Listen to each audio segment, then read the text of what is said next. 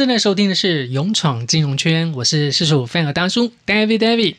本节目呢，将会在空中跟您分享有关于我二十多年来在金融业的所见所闻以及经历，同时呢，也会邀请来宾来分享海外工作经验，提供给大家作为参考。也欢迎大家一起来勇闯金融圈。今天是节目的第一集播出，好，首先呢，就先来介绍一下我自己。啊，我是北部某国立大学的保险学系毕业，呃，在四十五岁这一年就从银行界办理退休。那么主要的工作经验呢，有一年多的人寿保险理赔的工作经验，也有二十多年的银行工作经验。因此呢，节目主要都会分享啊银行的所见所闻以及事情，主要是 focus 在这边。那么为什么会从保险公司？转战到银行，呃，首先呢，当然就是大学是念保险学系啦，所以进入保险公司是一个合情合理，也是学以致用的事情。不过呢，在当兵的期间，尤其在进入后半段，有很多人都已经开始在找工作，啊，准备考试等等，啊，那时候我才发现啊，我都没有注意到这一点哦，所以呢，我是在退伍前一个月才开始做准备。那么这个阶段呢，我们把它定义是随波逐流，反正是念保险学系呢，然后就进入保险公司工作，也是一个非常理所当然的事情啊。不过呢，当时我们是分配在理赔部门，理赔这个事情呢，其实如果大家有印象的话，在民国八十几年的时候，抬棺抗议的这种事情呢，是常常见。常常被报道在新闻当中，所以也就是因为这样哦，理赔部的奇特案件是非常非常的多，而且呢，案件通常都不会是很快就可以结案，呃，尤其我们所负责的案件呢，通常都是在两年之内，也就是两年是可以解约的嘛，所以有人就会觉得保险公司都在骗人，好，就是哎，怎么保了没有获得理赔，还反而是啊，这个契约被解除了。那不过这些都是有一些特殊的状况啦，解除当然也有解除的原因。呃，在工作繁忙之余呢，就会有同事啦，或者是以前的同学啦，哎，就跟我说啊，我现在在银行工作啊，听说 ICBC 不错。那么那时候开始呢，就在下班之余准备转考银行。那所有各大银行大概都被我考骗了，那也很幸运的能够考中一家还不错的银行。因此呢，就糊里糊涂的进入到银行，展开了二十多年的银行工作生涯。那么当然，呃，在银行工作二十多年了，主要的分享也会都是 focus 在银行这一端。那么不过在进入银行界工作，如果各位听众是准备呃这个进入职场，或者是已经在职场上，或者是现在过年之后想要。哎，转战其他行业的话，大家对于银行的认知是什么？工作内容是什么？以及如果自己呃进入了银行界之后，自己在银行的工作情况又会是什么呢？好，这个问题大家先做一下思考。那么，如果持续听呃我的节目的话，也可以看看你的想象跟我的经历会不会相同。那么在进入银行工作之前呢，必须要经过两阶段的应考。那第一阶段通常都是笔试，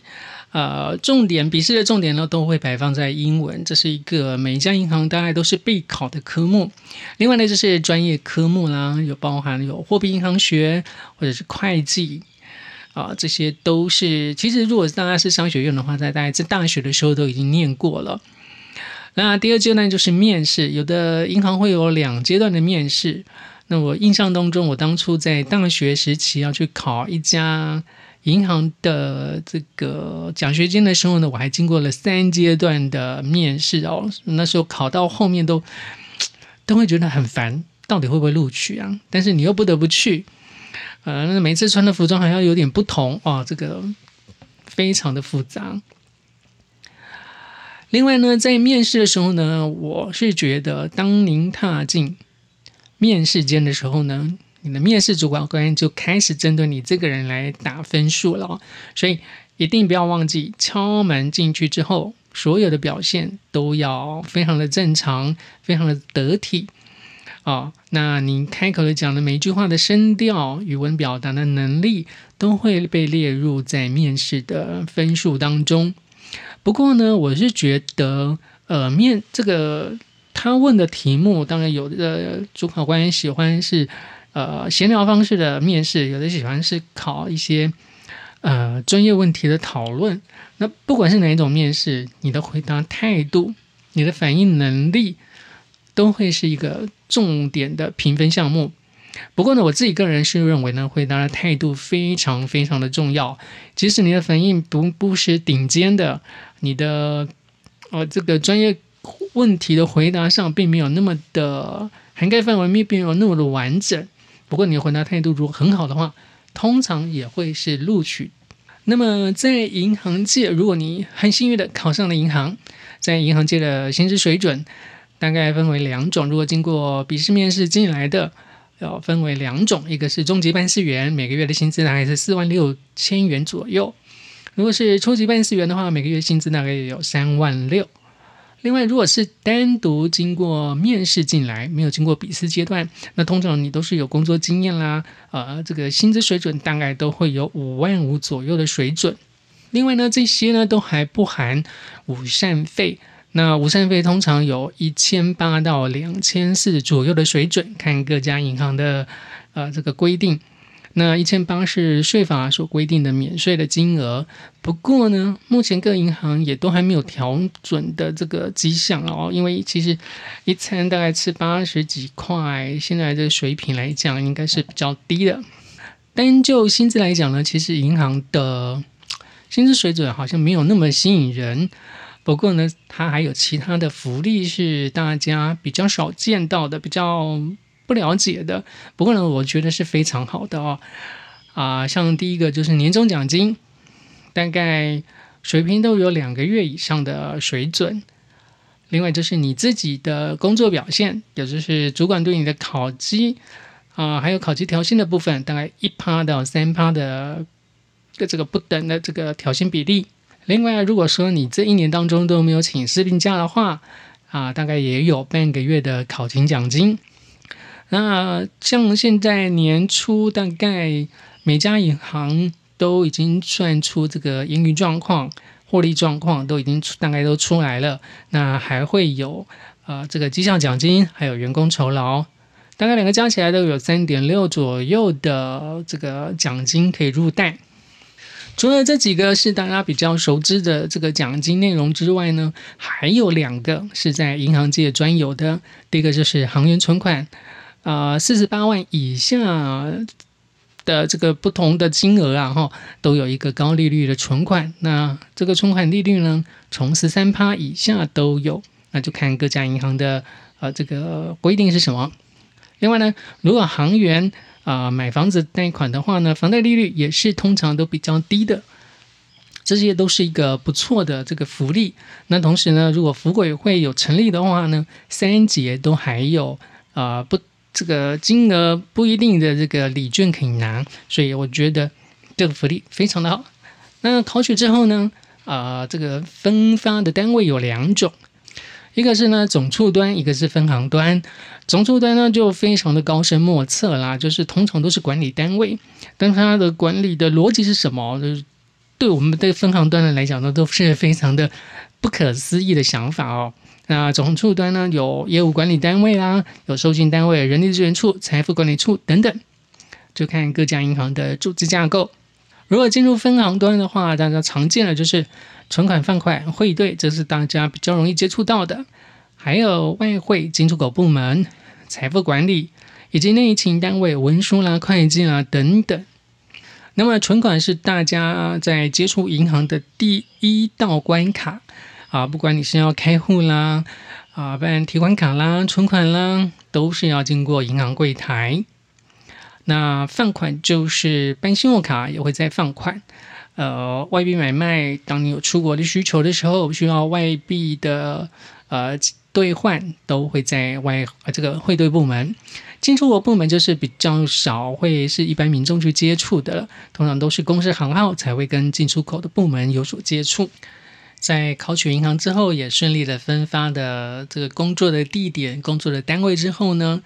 我觉得有提几个面向来供大家参考。像你对于工作的面对是什么？对于客户的面对是什么？以及人际关系的面对啊，以及业绩的面对、考绩好坏以及奖金分配的面对啊，从这几点我来跟大家做一些分享。工作的部分呢，你除了不断的提升自己的工作能力之外，你要对于银行所规定的作业规范哦，都需要有一定熟悉的程度，而且要不断的精进啊。尤其柜台呢，并不是啊常年都坐在那个位置，通常有些银行都会有轮调的规定。那么，当你换那个部门、换那个位置之后呢，其实它对于工作的要求是不一样的。那你要如何去调试，这是一个重点。另外呢，如果是在银行柜台，通常会面对很多很多的客人，当有些客人的态度不是很好的时候，你要如何的去应应，以及对客户的要求，你如何的去应应，这些都是一个重点。另外就是人际关系的面对，当然我讲的是在内部银行内部，你如何去跟这自己的同事相处，跟长官相处。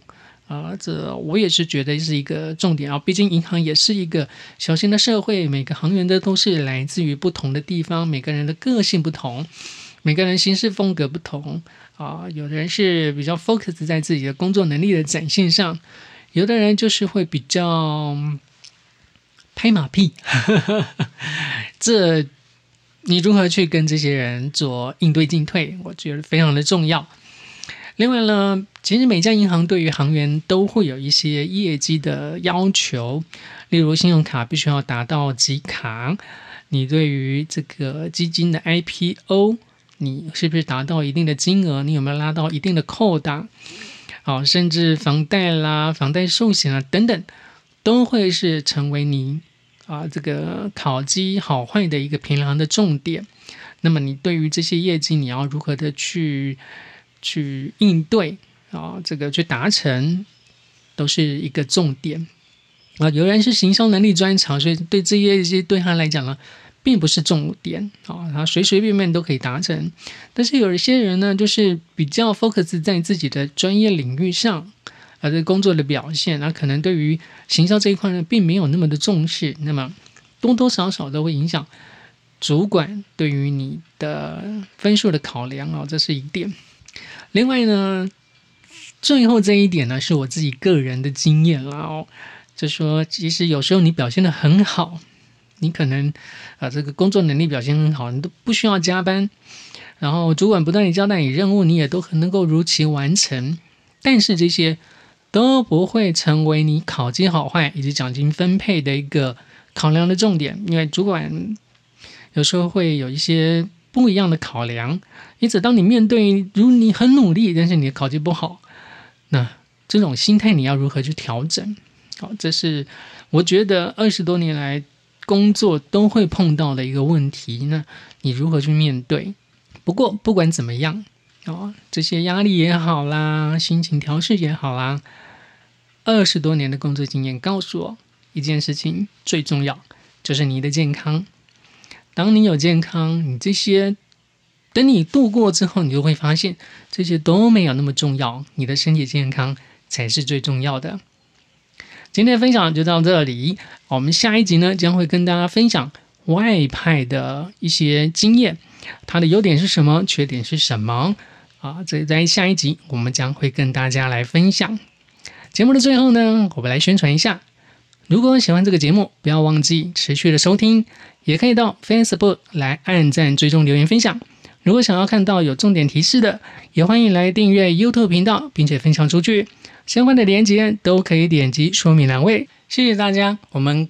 下集和您空中再相会，和您空中。